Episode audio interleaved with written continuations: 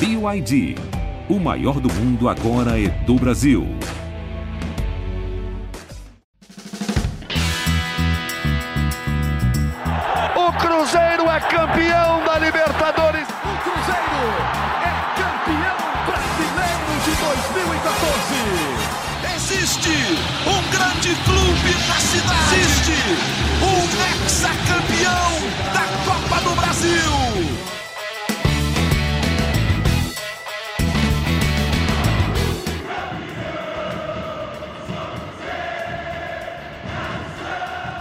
Empate contra o Vasco teve sabor de derrota ou sabor de empate mesmo? Muito bom dia, muito boa tarde, muito boa noite. Está começando mais uma edição do GE Cruzeiro, reta final do Campeonato Brasileiro. Alô Nação Azul. O Cruzeiro empatou com o Vasco num jogo de emoções no Mineirão, 2 a 2, apesar dos portões fechados, né? Triste ver o Mineirão sem torcida. Houve uma punição ao Cruzeiro pelo comportamento de dezenas de maus torcedores lá no Durival Brito, em Curitiba, e o Cruzeiro vai jogar sem torcida, no mínimo, no mínimo, até o fim do Campeonato Brasileiro. Esse empate deixa o Cruzeiro um pouquinho mais longe da zona de rebaixamento, mas mais perto do que a torcida gostaria, né? Eu sou Rogério Correia, estou apresentando o podcast. Estamos com o Henrique Fernandes, nosso comentarista, o Gabriel Duarte, que é do GE. Globo, e a Fernanda Remisdorf, que é a voz da torcida no podcast GE Cruzeiro. O Maurício Mota está na edição. Aquele alô geral, gente, para saber se está todo mundo desmutado. Está todo mundo aí? Presente. Estou aqui. Gabriel voltou de férias, Henrique. Tô aqui, tô aqui. Vamos nessa. Vamos lá, gente. Tem perguntinhas aqui para vocês, alguns temas que vocês vão poder discutir. E o cara em casa, torcedor do Cruzeiro, aflito com essa reta final, vai pensando aí, vai, vai é, assuntando aí. Olha só. Quem teve mais perto da vitória, o Cruzeiro ou o Vasco, no empate por 2 a 2 no Mineirão? Outra coisa, Japa é a bola da vez? O Japa deveria ser titular? Onde pode ser usado o tal do Japa, que vem da base e que está mostrando bom futebol. Dos seis pontos disputados pelo Cruzeiro nos dois jogos atrasados, contra o Fortaleza e contra o Vasco, o Cruzeiro levou quatro pontos.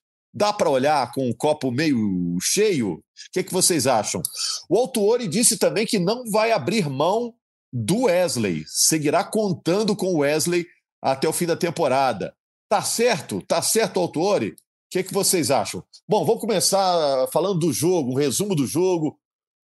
Se tivesse que ter um vencedor, quem seria, hein? Henrique, Fernanda, Gabriel? O que, que vocês acham? Ah, eu acho que o resultado ficou de bom tamanho, né, pessoal? Assim, é... o Cruzeiro teve momentos bons dentro do jogo. O final do primeiro tempo foi bom, o início do segundo tempo foi bom, é... com chance até de, é, com um pouquinho mais de capricho, meter um 3 a 1 que meio que encaminharia ali o jogo. Mas o Vasco também teve seus momentos. Acho que o Vasco teve um início forte, os primeiros 10 minutos de jogo, e depois das mexidas do Ramon Dias, o Vasco conseguiu se montar melhor no campo. E acho que faltou um pouquinho de perna ao Cruzeiro e principalmente um pouquinho de banco para o time se fortalecer nos minutos finais, né? Então acho que ficou de bom tamanho. A gente consegue separar bons momentos de parte a parte. E até em chances concluídas, feitas, cada um fez dois gols, é um bom aproveitamento. Aliás, parabenizo a Fernandinha pelo vídeo dela pós-jogo a minha sensação era aquela ali, né? No dia que o ataque funciona, a defesa que é tão segura não consegue segurar, né? Uh, e os dois perderam chances também nos minutos finais semelhantes. O Cruzeiro tem a chance incrível do Wesley, que motivou a pergunta ao autor sobre o afastamento dele, né? Pela má fase, pela chance perdida. Mas o Vasco também perdeu o Sebastião Ferreira incrível, né? No final do jogo, eu e o Rogério estávamos na transmissão. O que se viram jogadores do Vasco consolando Ferreira, porque ele sabia que tinha perdido uma chance claríssima no cruzamento do Piton. Então, assim, se a gente pega o cômputo geral, se fosse uma luta de boxe, seria difícil apontar um vencedor por pontos, Rogério. Eu acho que a chance de empate era muito grande, realmente, até se fosse uma luta de boxe, que é, o que é raríssimo, né? Mas se fosse uma luta de boxe, você não levantaria o braço de ninguém. Por Nenhum pontos. dos dois, cara. Ia ter que fazer uma nova luta ali para frente, né? E, e não, não dá para dizer que a gente está surpreso com isso, porque a gente sabe que Vasco e Cruzeiro são times muito semelhantes dentro do campeonato. Entraram na rodada empatados em pontos e saíram dela empatados em pontos, que dividiram os pontos do jogo, um ponto para cada um. O que é consenso é que se você for no vestiário de um e de outro, por mais que os jogadores digam, ah, cada ponto é importante, ah, um pontinho a mais, um passinho a mais pela permanência, ninguém saiu satisfeito, porque os dois entram na próxima rodada sem margem de erro. Se perderem seus jogos o Bahia ganhar do Corinthians, o Bahia abre a rodada contra o Corinthians já na sexta, e aí se o Bahia não ganhar já é um alívio geral, né? Mas se o Bahia ganhar do Corinthians, ele já joga o Cruzeiro na zona de rebaixamento. E aí Cruzeiro e Vasco podem voltar para o Z4, né? Dependendo do que fizerem no fim de semana. Quem vencesse o jogo dessa quinta, dessa quarta noite, não correria esse risco. E cada rodada fora da zona, cada rodada garantida fora da zona, nesse momento do campeonato, Rogério, vale ouro. E essa faltam, sensação, faltam Rogério... quatro jogos para cada um. Mas eu achei que o Vasco se conformou mais com o empate, viu, Gabi? O Cruzeiro não, é. o Cruzeiro lamentou mais. Eu estive no Mineirão acompanhando a partida, acompanhei também a coletiva do, do Ramon Dias, o técnico do Vasco, do Paulo Tuori, no Cruzeiro, e ficou meio essa sensação mesmo dos dois treinadores, e até conversando com os jogadores na zona mista, que o, o empate não foi ruim, vamos assim dizer, mas que o resultado poderia ser melhor. As duas partes acharam isso. O Ramon Dias até citou lá no, no que o vestiário do Vasco estava legal, mas poderia ter ficado melhor. A sensação dele, que os jogadores é, não estavam tão felizes assim. O Altuori disse que se a vitória viesse, estaria numa situação mais tranquila. É, e o Marlon até disse que, a, que o planejamento nesses dois jogos adiados era conquistar os seis pontos. Mas que os quatro pontos, pelo menos, deixaram o time sem perder, dois confrontos importantes, e fizeram o Cruzeiro ainda pontuar mais do que mais do que mais do que a metade dos pontos disputados. Então, assim, é, eles ficaram conformados talvez com o empate, mas não tão felizes quanto gostariam. Ô Fernanda, você sabe que letras formam palavras, né? E palavras formam frases. Qual frase que você falou depois que o Wesley perdeu aquele gol, Fernanda? Ah, acho melhor não falar aqui, não. É, prepara o pi aí, ó. prepara aí. é, é melhor não é falar. Mas foi bem frustrante mesmo, assim, porque né, a gente teve a chance ali do, do, de definir o placar com a nossa vitória, mas como o Henrique falou também, o Vasco também teve. Eu até trouxe isso no meu pós-jogo de falar, eu tenho certeza que as duas torcidas saíram muito frustradas do jogo, porque ao mesmo tempo que os times tiveram alguns acertos ali, eles tiveram muitos vacilos também que ajudaram muito o adversário. Então o Vasco, ele cometeu aquele pênalti ali, que, querendo ou não, ajuda o Cruzeiro. O Cruzeiro falhou muito na marcação nos dois gols, então ajudou ali o Vasco. Então eu tenho certeza que os vascaínos estão frustrados também, assim como a gente está, porque é, no fim, eu achei que o resultado foi justo, eu acho que os times acertaram e erraram da mesma forma. É... E assim, a gente sai com o sentimento de dava para ter ganhado, mas ao mesmo tempo eu saio com o sentimento de dava para ter perdido também. Porque é, aquela bola que o Sebastião teve, e enfim, algumas defesas que o Cabral também fez, os gols que o Vasco fez que foram anulados. Então, eu saí com uma sensação assim, nossa, dava para ter ganhado, mas ao mesmo tempo assim, é que bom que não perdeu, porque foi por pouco ao mesmo tempo. Acho que ficou muito pouco ali de um ganhar é, ou do outro mesmo. Foi questão de, de lances que faltou mais competência. Então, assim, eu, eu sei que o ideal era vitória, eu estava torcendo muito para isso, porque daria uma tranquilidade muito maior. Mas eu não joguei a toalha, não acho que foi um resultado terrível. Acho que dá para buscar ainda principalmente aí com a obrigação no jogo contra o Goiás. Mas assim, se for olhar, né, o saldo de quatro pontos em seis, eu fiquei feliz, porque eu não esperava quatro pontos em seis, eu esperava no máximo três, não, não contava com aquela vitória em Fortaleza, enfim. Então, a gente fica frustrado e tal, mas é aquele famoso ditado lá que se, se antes dos dois jogos chegasse para mim, Fernanda, você fecha com quatro pontos em seis, eu falava, fecho. Então, é, eu tô assim, tentando olhar por esse lado, tentando continuar aí na fé, na expectativa, porque possível é. Mas é, o que eu também queria falar desse jogo é o seguinte: é, não que eu esperasse mais do Cruzeiro, eu não esperava mais do Cruzeiro nesse jogo, eu esperava mais do Vasco nesse jogo. Então, é, eu sinto que eu até fiquei um pouco mais esperançosa de que o Vasco não tá isso tudo, não. Eu achava que eles estariam melhor. Então, é, nisso me deu para ter até uma esperança.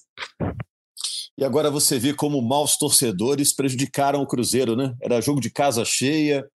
Você vai lembrar do jogo entre Cruzeiro e Vasco no ano passado, na Série B, aquela atmosfera espetacular. Ontem não teve nada disso, todo mundo olhando lá para o cimento, né? Deu para escutar os treinadores ali ao lado do campo. O comentarista gosta disso, né, Henrique? Foi uma, um consolo para vocês que gostam de analisar o trabalho ali do lado, né? Mas o fato do Cruzeiro jogar sem torcida por causa de maus torcedores, isso prejudicou o torcedor, prejudicou o time, prejudicou o comércio em volta, né? tem toda uma estrutura que vive aí do futebol prejudicada por dezenas aí de torcedores que estão sendo hoje em dia indiciados, ouvidos pela polícia, enfim, não vejo que vantagem que o cara que entrou em campo para brigar com o torcedor do Coritiba está levando nessa aí, viu, Henrique? É, eu não gosto dessa ideia, Rogério, de punir o clube, né? Por, por tudo que você falou, o ecossistema é prejudicado, né? O ambulante que vende lá o tropeiro na porta do Mirão, ele tem culpa de nada, coitado. Ele está ali trabalhando, suando para garantir o seu ganha-pão, né? Se esforçando ali. A gente sabe que muitas vezes esses ambulantes, esses profissionais vão embora bem depois do jogo, uma, uma e meia da manhã. Às vezes a gente vai embora antes deles, né? E a gente já sai normalmente mais tarde, quando o jogo é mais tarde. Esses caras suam para poder levar a comida para casa, né? O dinheiro para casa. E esses caras também não podem trabalhar quando não tem jogo, né? É, é ruim para todo mundo. O ideal sempre é a punição ao CPF, né? E nesse caso especificamente, da briga da Vila Capanema, não tá difícil buscar os caras, né? Porque as imagens são muito claras. Você tem imagens de vários veículos de, de imprensa, a própria transmissão do jogo mostrou, infelizmente, eu estava na transmissão do jogo, fiquei lá chateado em ver e sem clima até para fechar aquele jogo.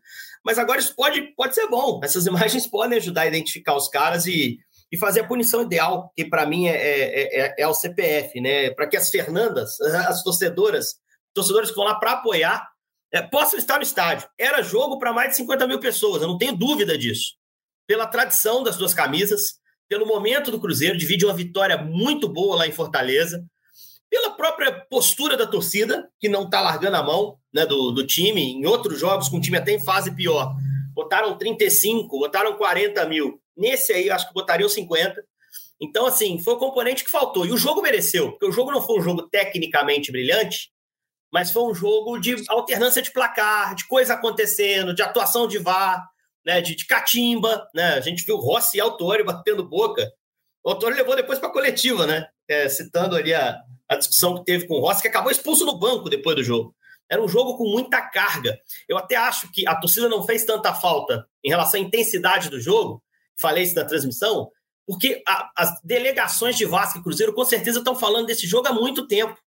Quando eles perceberam que seria a luta deles contra o rebaixamento, eles olharam para esse jogo na reta final do campeonato e disseram: olha, esse jogo é chave. Então, esses times se prepararam muito bem. E acho que conseguiram entregar um jogo muito competitivo em campo, né? Uma pena para o Cruzeiro não ter vindo o resultado, né? E, e, me irrita muito a forma como o time tomou o segundo gol. O primeiro teve o problema ali do Castan, mas é um, é um lance mais fortuito, a bola quica e fica a feição para o Pumita, né? Ela faz um efeito esquisito Exato, lá. É. Né? E acontece, isso é do jogo. Mas o segundo gol, Rogério, ele é cantado pelo banco de reservas, né? É, o Vasco posiciona três, quatro caras no segundo pau e você escuta o banco de reserva gritando: segundo pau, segundo pau. É lá que a bola vai. Na hora, na hora que o banco gritou, Henrique, eu já comecei a prestar atenção na segunda é trave. Eu, eu, eu, escutei, os caras em campo não, não escutaram. Como o Marlon, que era o cara que protegia ele o segundo pau, não ter ouvido. Eu acho até que o Marlon sai do jogo por insatisfação por esse erro cometido. Marlon, um dos jogadores mais regulares do Cruzeiro no campeonato, né? Mas nós estamos apontando o dedo para esse lance. Era um lance que ele tinha que ganhar a primeira bola. Porque depois que o Sebastião Ferreira ganha essa bola, escanteio é cobrado e o Sebastião bota de novo na área, acabou. O jogo, o lance já está totalmente descontrolado. E aí ela chega para o Peck fazer o gol. É bem verdade, o Vasco já estava melhor no jogo, já ensaiava realmente esse segundo gol, mas a forma como ele sai frustra. Principalmente uma defesa que eu gosto. Eu acho a defesa do Cruzeiro boa. Né? E aí um gol de bola parada, como foi em Curitiba, né? no jogo contra o Coxa, ali uma desconcentração acaba tirando um ponto lá em Curitiba e dois agora nesse jogo, chave do Mineirão. Foi um erro importante no momento do campeonato que não dá para cometer esse tipo de. O Mercado Livre chegou chegando no Big Brother Brasil 2024. Fez o seu pedido? A gente faz a entrega mais rápida do Brasil. Assinou Meli Mais? Tudo fica ainda melhor. Você pode ter ainda mais frete grátis. E tudo isso em milhares de produtos. Chega chegando agora mesmo no app.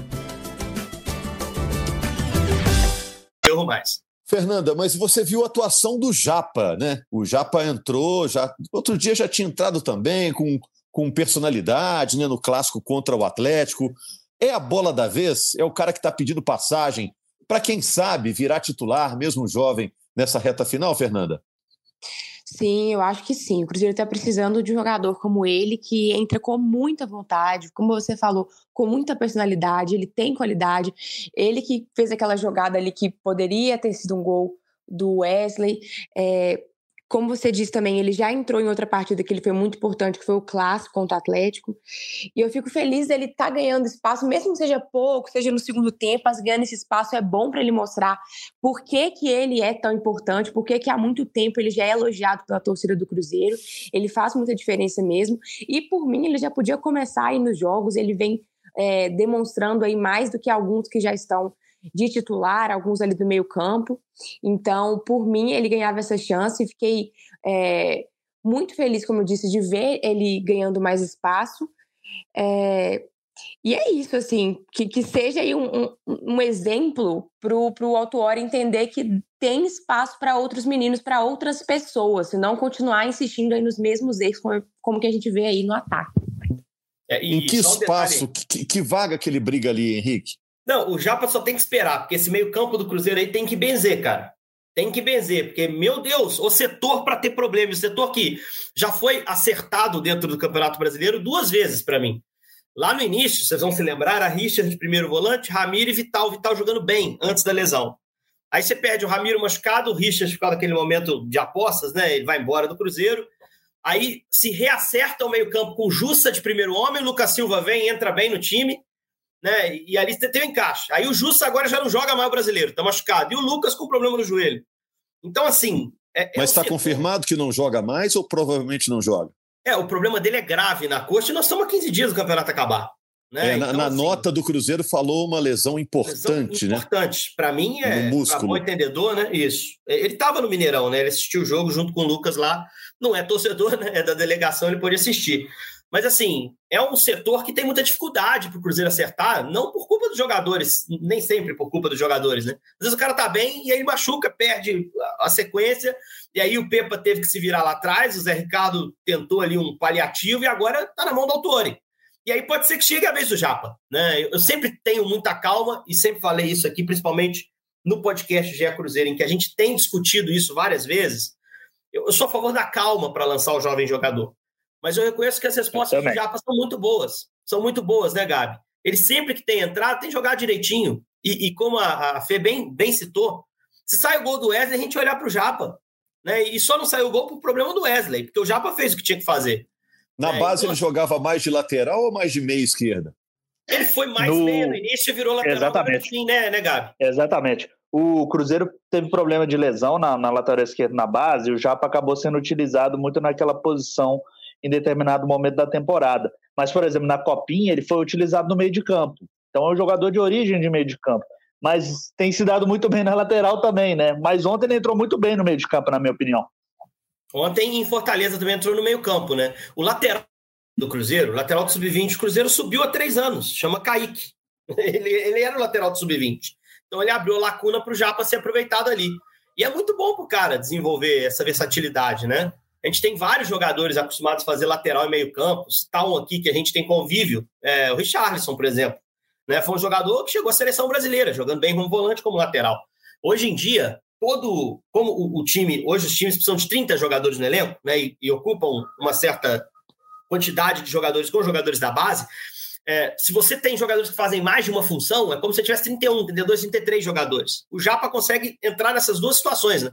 Ele é um jogador da base, ou seja, ele cumpre aquele percentual que todo clube que quer ser sustentável tem que ter, dos jovens jogadores que vão ganhar espaço com o tempo, e ele te dá duas posições. Então, tem razão o Zé Ricardo de ter lançado ele a primeira vez, e tem razão o Autori de estar encantado com a personalidade e o jogo dele. Agora, para ser titular, eu já não sei, porque o momento é de muita pressão. Eu tenho gostado dele entrando nos jogos e cada vez mais ganho confiança para vê-lo titular, mas não consigo cravar aqui que ele já mereça um lugar no time, Rogério. É, já está virando aquele cara que quando entra no segundo tempo, você pensa, ó, daí pode surgir coisa boa, né? Porque ele está mostrando serviço, é habilidoso, tem muita saúde, né? E tem muita personalidade também, pegando é, a oportunidade nessa fogueira aí. Agora, e a questão do Wesley, hein, Gabi? Você acompanhou a coletiva com calma lá do Paulo Tuori, o técnico interino do Cruzeiro, o diretor técnico do Cruzeiro. Ele saiu na defesa do Wesley, né, dizendo que segue contando com ele, Você sentiu que é uma defesa protocolar, né? É, institucional, que tem que fazer mesmo? Ou você acha que o Wesley seguirá tendo chances mesmo até o fim do campeonato, apesar das más atuações? É, a gente até quis ouvir o Wesley, Rogério, na zona mista. É, muitos jornalistas chamaram ele na hora que ele passou descendo da escada no gramado, mas ele acabou indo direto para o vestiário. E aí foi o Paulo Tuori que falou sobre o jogador. Ele foi muito questionado né, sobre a situação. Três ou quatro perguntas foram em cima da situação do Wesley durante a coletiva de imprensa. E realmente o Autuori saiu em defesa dele, comparou até a situação é, do Adriano Gabiru, que jogou também no Cruzeiro, né, e que foi herói do, do título mundial do, do Internacional, citando que o Gabiru era muito questionado pela torcida do Internacional e que e ele fez um dos gols mais importantes da história do Inter, mas que logo depois do gol, na, na outra temporada, voltou a ser questionado. Ele relacionou essas duas situações. Mas é fato que o Wesley realmente não tem correspondido em campo, né, Rogério? Eu acho que isso é, é ponto comum é, de todas as pessoas que acompanham os jogos do Cruzeiro. O Wesley é um jogador que acabou perdendo posição, ele era titular no Cruzeiro, não, não tem entrado bem, ficou até fora dos relacionados contra o Fortaleza. Ontem entrou, teve uma chance assim clara, né? Para mim, ele até tentou dominar a bola antes de chutar, né? Talvez não seria realmente a melhor decisão a ser tomada naquele momento, né, Henrique? Talvez ele poderia ter arrumado ah. o corpo para bater de primeira, né? Não, não sei, naquele momento, para mim seria a melhor opção. Claro que eu não sou jogador, claro, é a decisão lá na, naquele momento, mas. Um detalhezinho, um detalhezinho de bastidor da transmissão. A gente estava com grafite, aliás, grande figura, um abraço para eles, se nos ouvir. É, e aí, conversando com ele fora do ar, o Rogério estava com a gente lá na cabine. Em algum momento ele falou assim: essa bola não é tão fácil quanto parece.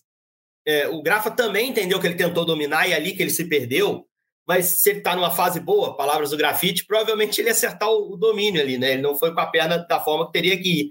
Mas era uma bola que tinha zagueiros na frente. Se você pega a imagem, quando é a câmera lateral, por trás do cruzamento do Japa, o cruzamento é bom, acha um companheiro dentro da pequena área para fazer o gol sem goleiro, mas é uma bola que ele tem que dar forte, porque senão a zaga corta. E ela passa por dois defensores do Vasco e ela chega para o Wesley meio em cima. Como ele estava sem visão. E sem visão, eu acho que ele ali que não teve a confiança para definir de primeira. E aí ele tentou o domínio. Quando tentou o domínio, errou. E aí não tem muita desculpa, assim. Mas o Grafa, não, o Grafa reconheceu que o Wesley errou, né? Era, uma, era um gol que dá para fazer, evidentemente. Mas que a bola, na visão dele, era um pouco mais difícil do que a gente imagina vendo de fora, por, pela velocidade do cruzamento. Não é uma defesa ao Wesley, não. Depois eu vou até fazer um comentário mais específico sobre ele. Mas é um complemento. Você falou a gente realmente não é jogador, o Grafa foi um jogador de ponta é. e, e, e interpretou o lance dessa forma. É, e eu acho que a gente tem que tomar muito cuidado nesse momento também, para a gente não é, é, personificar esse, esse, esse, empate ou qualquer resultado de um time em cima de um jogador só. O, o jogo tem 90 minutos e tem diversos momentos que um jogador ou outro, ou uma, uma parte do time erra. O Cruzeiro vocês citaram aí, teve dois erros defensivos graves que custaram aí o um empate contra o Vasco. Teve esses gols, esse gol perdido pelo Wesley. No primeiro tempo, o time, é, até os 30 minutos, não conseguiu chutar gol do Léo Jardim, por exemplo. Então, eu cito também essa, essa ineficiência ofensiva do time como uma das causas do resultado. É, só para também a gente tomar cuidado, para a gente também não, não, não, não personificar é, e e declarar o Wesley como grande culpado do, do resultado ou da campanha do Cruzeiro, porque a campanha do Cruzeiro é um, é um misto e um, um, um emaranhado de erros que o clube foi cometendo ao longo do ano também e os jogadores também. Quer completar então, Henrique, só para a gente pular esse assunto Wesley? O torcedor do Cruzeiro não quer nem ouvir falar mais desse é. assunto, cabeça cheia, né? Ó, vamos lá. O Wesley não é esse jogador que está se apresentando no Cruzeiro, tá? É, ele não começou a carreira agora. A gente viu o Wesley no Vitória ser um jogador útil no ambiente de Série B e no Palmeiras teve momentos de bom aproveitamento, gol em final de Copa do Brasil. Eu acho que o que mais atrapalha o Wesley nesse Cruzeiro, Rogério, é, é a etiqueta de preço que ele tem amarrada nele. Cruzeiro ele tem uma SAF que reconhecidamente e admitidamente pelo próprio presidente da SAF, Ronaldo, não é uma SAF que está investindo tanto quanto as outras. Né? Se você for pegar o Coritiba, virtualmente rebaixado, investiu mais que o Cruzeiro. É, foi atrás de reforço internacional, enfim. O Cruzeiro ele dá os seus passos com mais prudência. E o Wesley foi um dos passos, foi um das, dos, das, um dos jogadores que o Cruzeiro arriscou um pouco mais, essa SAF. Então a responsabilidade é maior. Se o Cruzeiro tivesse contratado 10 jogadores e o Wesley fosse o quinto mais caro, a pressão seria diferente. Agora, ele, Arthur Gomes, Nicão, Matheus Pereira, que tem ajuda de patrocinador, até onde, a gente, até onde a gente sabe. Esses são os caras dos quais se espera algo, porque foram os tiros que o Cruzeiro deu, né? Por assim dizer, no mercado. O Gilberto que tá fora, né, Henrique? Era o Gilberto, do jogador, né? Então, assim, não é coincidência que esses caras estejam todos abaixo. Eu acho que existe um ambiente de pressão sobre eles, de certa maneira, é, de um time que priorizou acertar a defesa e, por isso, se desequilibra um pouco na frente e que tem como atacante mais confiável, talvez o mais barato dessa turma toda, que é o Bruno Rodrigues. Que não é barato, porque é um jogador valorizado, quase saiu no meio do ano, mas não foi um investimento altíssimo. Ele veio no ambiente de Série B no ano passado. O Bruno joga sem tanto peso nas costas. Então eu acho que pode ter essa questão. Eu acho que o Wesley. Eu não desistiria dele.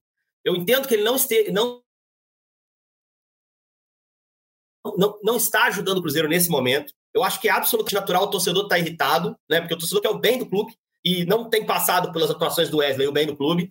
Mas eu acho que é um cara que tem contrato e para o ano que vem pode ser recuperado no ambiente certo. Né? E eu acho que atrapalha muito essa expectativa da, da, etiqueta do preço, de ter sido um dos tiros de uma SAF que deu poucos tiros e que tinha que acertar todos. A maioria não, não, não deu certo, né? não tem sido diferencial técnico do time. O próprio Pereira fez um jogo muito fraco contra o Vasco. Né? E é um jogador do qual eu, particularmente, esperava muito, entendo que foi atrapalhado por lesão, mas o próprio Pereira também não entregou o que pode. Não é por acaso. Eu acho que tem a ver com a pressão que é colocada, com a responsabilidade que esses caras têm que assumir não têm conseguido. E, e eu, portanto, daria novas chances a esses caras, talvez não nesse cenário de hoje, mas futuramente. É uma boa tese, sim, viu? Agora, Fernanda, é, o pessoal está apontando como três principais candidatos à fuga do rebaixamento, né? Levando em conta que o América já caiu, o Coritiba está em situação terrível, o Goiás também, né? Próximo adversário do Cruzeiro. E aí sobram Bahia, Vasco, Cruzeiro, principalmente, né? Porque tem outros que estão em risco também. Mas esses três que eu citei, Bahia, Vasco e Cruzeiro, os três jogam fora de casa. Na sexta-feira tem Corinthians e Bahia, em São Paulo. O Vasco joga fora também, contra o Atlético Paranaense, em Curitiba. O jogo no sábado. E na segunda, já sabendo dos resultados, o Cruzeiro enfrenta o Goiás em Goiânia. Você acha que essa diferença do Cruzeiro para a zona de rebaixamento aumenta ou diminui nessa rodada agora? A tendência, Fernanda? Olha, é, é realmente uma rodada assim complicada, porque é esse jogo do Bahia, eu vi muita gente cravando, ah, o Bahia nunca que ganha do Corinthians na arena e tudo mais. Eu não consigo falar isso porque o Corinthians ele vem oscilando também, não tá com futebol tão bonito assim. É, então acho que para mim pode acontecer de tudo, mas torcer para o Corinthians conseguir essa vitória. E aí, obviamente, o Cruzeiro tem que fazer a obrigação dele, que é ganhar do Goiás. E isso não é um desrespeito ao Goiás, mas é porque, se a gente olhar a tabela, o Cruzeiro está acima, então, assim, a gente sente essa obrigação dessa vitória, até porque as outras rodadas que sobram, o Cruzeiro vai pegar times muito melhores do que ele. Então, a gente vai pegar Atlético Paranaense, Palmeiras e Botafogo. Então, assim, é a nossa chance, entre aspas, mais assim fácil, né? Fácil não seria a palavra, mas menos difícil de conseguir a pontuação, de conseguir uma vitória, que é uma coisa que o Cruzeiro teve dificuldade nesse campeonato. Um dos motivos, né? Aliás, o motivo que a gente está atrás do Vasco agora na tabela é exatamente pelo número de vitórias, que é o critério de desempate, que o Cruzeiro está em desvantagem. E, inclusive, se a gente perde do Goiás e o Bahia ganha, a gente volta para a zona, porque o Bahia vai ter uma vitória a mais que a gente. Então é muito importante que o Cruzeiro consiga vitória. E se olhar os quatro jogos que restam, obviamente o do Goiás é o mais assim. É, factível de acontecer. Então, o Cruzeiro conseguindo aí a obrigação de ganhar do Goiás, é, torcer para o Bahia dar uma derrapada lá contra o Corinthians, talvez nem perder, mas um empate já é suficiente para a gente continuar na frente. E aí o Vasco pega o Atlético Paranaense, que por mais que é um time muito bom, ainda assim é um time que não vem bem. Se não me engano, nos últimos cinco jogos, acho que o Atlético Paranaense não ganhou. Eles estão bem assim. É, oscilando, então também não acho que é um jogo que garante que o Vasco vai perder nem nada, é um jogo complicado também.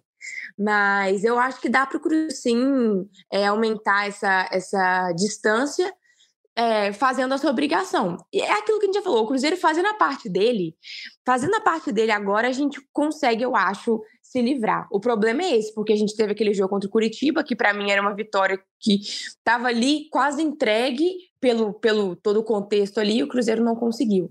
Então, é, é trabalhar esse fator psicológico, porque o Cruzeiro tem condição sim de ganhar do Goiás tem muita condição. Só que tem que estar tá com o psicológico em dia, porque quando o Cruzeiro está perdido, está ali distraído, os caras estão nervosos, aí não ganha de ninguém mesmo, não. É, e o Cruzeiro, se, o Cruzeiro se perder. Diga, Henrique, eu ia só é, acrescentar aqui que se o Cruzeiro quiser olhar para cima, né? O Cruzeirense otimista, olhar mais para cima, o Santos, que está com um ponto a mais que o Cruzeiro, joga fora contra o Botafogo.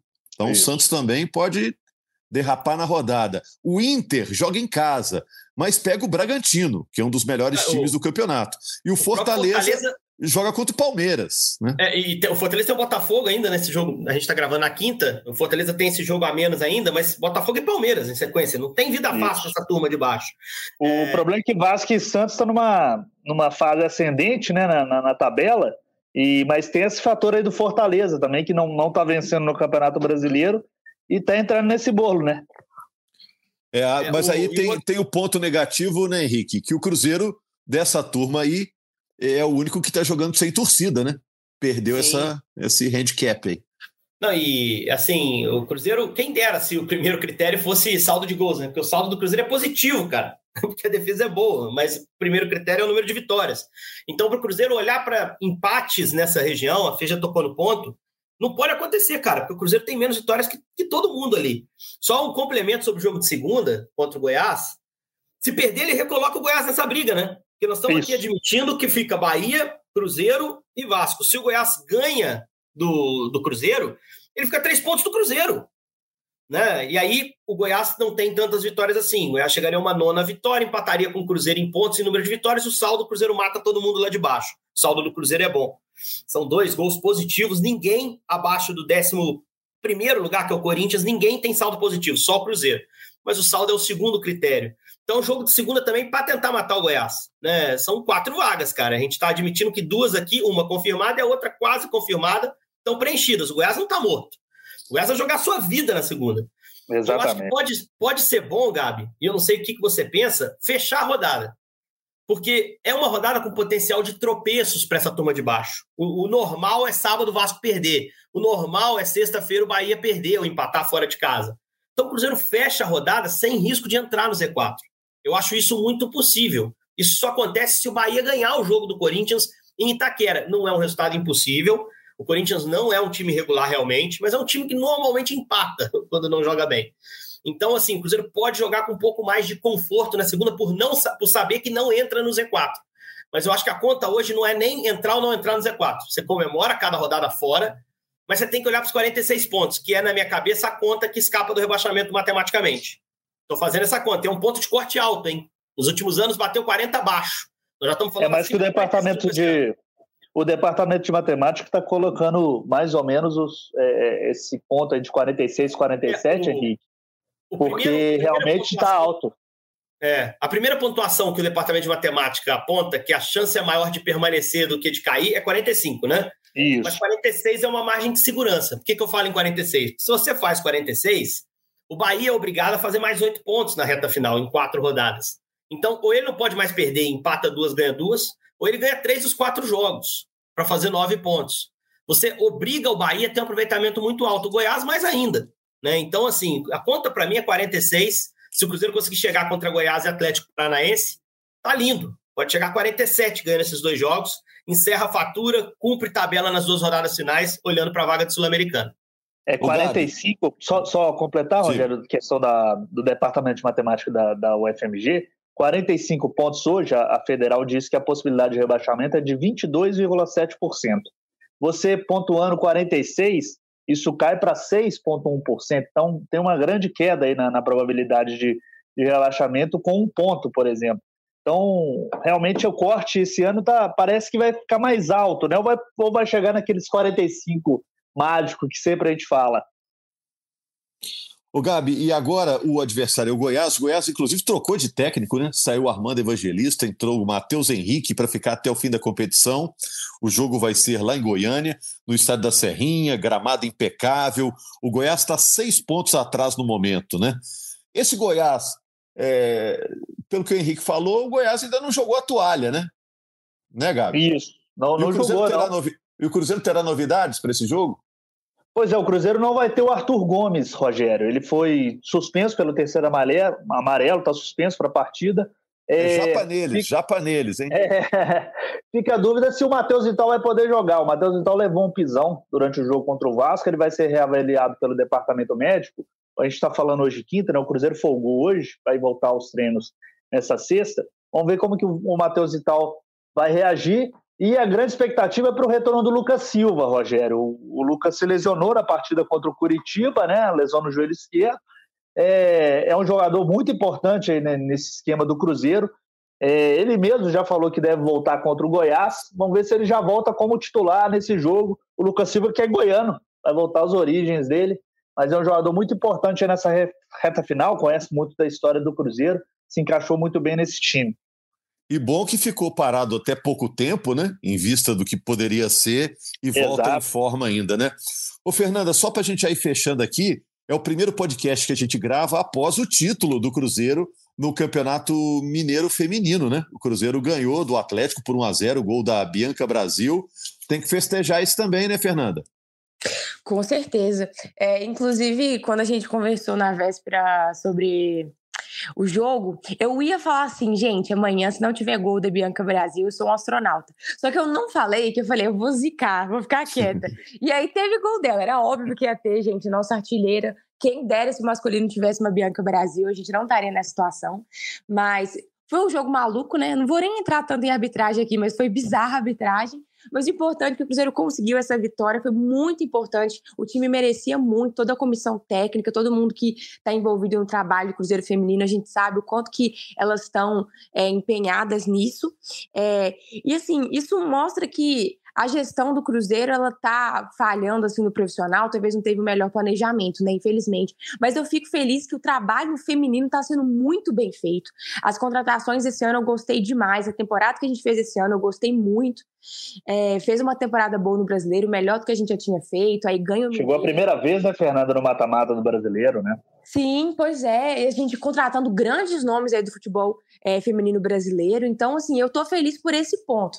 Eu, eu tô achando legal o trabalho que eles estão fazendo lá. A gente sabe que são outras pessoas que coordenam ali. É, e também a gente teve na base também o time campeão mineiro, campeão da Copa do Brasil. Então a gente teve aí essas coisas que fizeram o ano mais leve, fizeram o torcedor mais feliz. A gente teve outras coisas para comemorar. Então estou muito orgulhosa do time feminino, mereceu muito e torcer para continuar assim nessa pegada ano que vem. Tenho certeza que ainda vai melhorar e, se Deus quiser, aí que o masculino também melhore é, para a gente ter aí um time completo em todos os setores, um time muito forte, que é como a torcida do Cruzeiro quer ver. Tá certa, Fernanda. Gente, eu vou fechar aqui. Alguém quer falar alguma coisa para não terminar aí a, a, semana entalado com algo na garganta que, que queria falar e faltou? Eu só quero tirar uma dúvida, porque o Goiás ele demitiu o técnico recentemente, não foi? Já tem outro? É, vai, vai, vai treinar, quem vai estar tá lá é o Matheus Henrique, que tem é, garantia Mário, da diretoria. Henrique. É Mário Henrique, Henrique, né? Mário Henrique. Vai... treinou a base do Cruzeiro. Isso. É, vai Isso ficar aí. lá pelo menos até o fim do ano, é meio, meio inteirinho, né? Eu Vou dizer Isso. que é o Autuori deles, não, porque o Autuori tem, já, o Autuori tem outro tamanho, né? O, o tá Mário treinou figura, a categoria de base do Cruzeiro até o começo da SAF aí do Ronaldo, ele conhece um pouco do, dos bastidores aí do Cruzeiro. É, isso e, também. Assim, é, é uma solução que tem sido aplicada em um monte de time, né? Vamos ser sinceros aqui, né? Você tem Botafogo, que já apostou em Lúcio Flávio lá atrás, o próprio Cruzeiro com o Autori, né? Você tira, claro que o Autori tem um currículo gigantesco, um homem do futebol, como ele diz, mas era um cara de dentro do clube para tocar o projeto até o fim. O Santos também conseguiu uma reação lá com o Marcelo Fernandes, que é um cara do grupo, do clube, né? Agora vai tentar o Goiás com o Mário Henrique. Eu, eu não gosto desse negócio de mudança de técnico, isso dá uma injeção no primeiro jogo, né? Mas o Goiás é um time famoso nesse campeonato por se complicar nos confrontos diretos em casa. É um time que tem muita dificuldade de se impor e ganhar esses confrontos diretos em casa. Chegou a perder para o Curitiba, por exemplo, em casa, primeira vitória do Curitiba no campeonato. Né? Então, assim, Tomara que seja mais um tropeço desse na segunda, né? E o Cruzeiro consiga vencer, chegar a 44 pontos e, e respirar. É isso, gente. Estaremos de volta na semana que vem, repercutindo esse jogo tão importante para o campeonato. Esse Goiás e Cruzeiro não vai ter desculpa de gramado, porque a turma lá de Goiás cuida bem dos seus gramados. Vai ser um duelo bem interessante na rodada, por tudo que está envolvido em termos de dramaticidade, esse Goiás e Cruzeiro. Muito obrigado pela companhia de todos, obrigado à Nação Azul pela audiência. Podcast do Cruzeiro sempre bombando aqui na Globo e a gente volta na semana que vem. Um abraço!